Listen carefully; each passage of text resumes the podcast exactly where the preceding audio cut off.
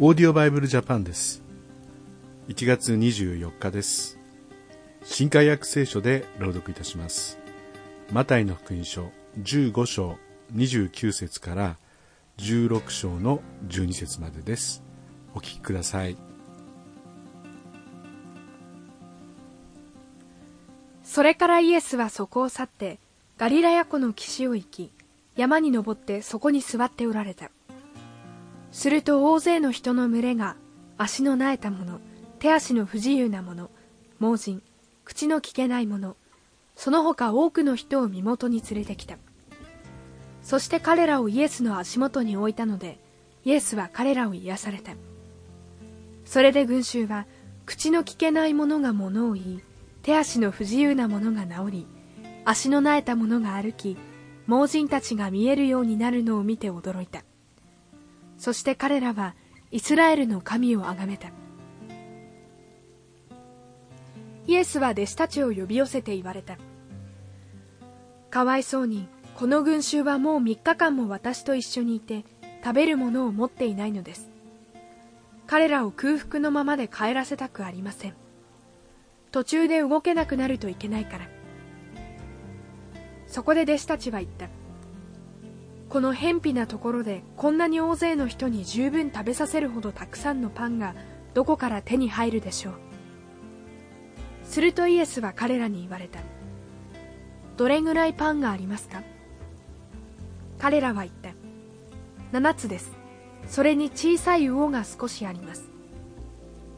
するとイエスは群衆に地面に座るように命じられた。それから7つのパンと魚とを取り感謝を捧げてからそれを裂き弟子たちに与えられた。そして弟子たちは群衆に配った。人々は皆食べて満腹したそしてパン切れの余りを取り集めると7つのカゴにいっぱいあった。食べたものは女と子供を除いて男4000人であった。それからイエスは群衆を解散させて船に乗りマガダン地方に行かれた。パリサイ人やサドカイ人たちがみそばに寄ってきてイエスを試そうとして天からの印を見せてくださいと頼んだ。しかしイエスは彼らに答えて言われた。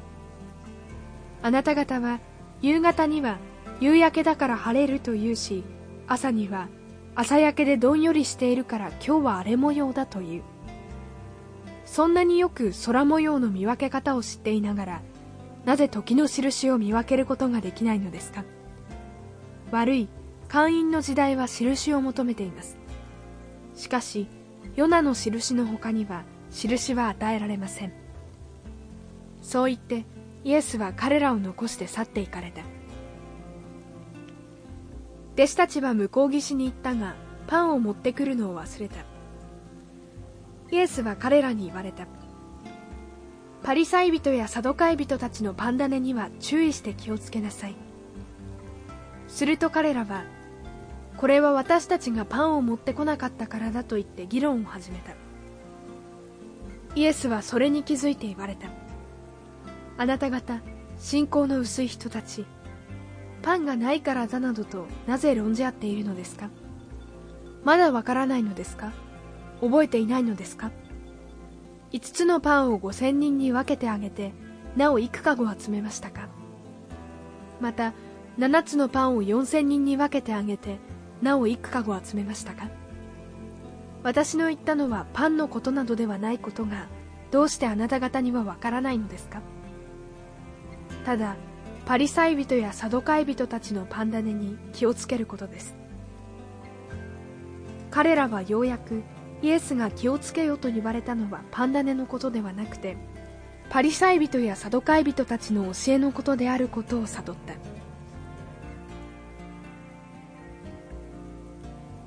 間違った教えっていうのはとても危険ですね。特に、まあ、聖書に関して間違った教えを説いているグループというのがあります、まあ、統一教会やエホバの証人またはモルモン教というようなその他にもありますけれども、そうしたものは一見キリスト教に見えるんですが内容は全く違うんですね。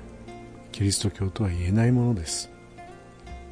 私たちは純粋に御言葉を聞いて聖書に耳を傾けて正しい教えを聞いていきましょう。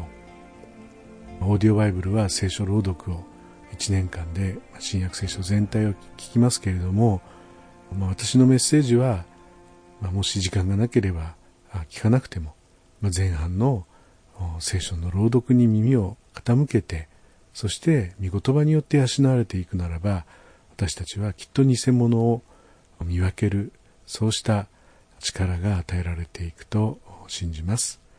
それではまた明日お会いしましょう。さようなら。このオーディオバイブルジャパンはアメリカのデイリーオーディオバイブルの協力によりメッセージ小暮達也ディレクターティム・ジョンソンでお送りしました。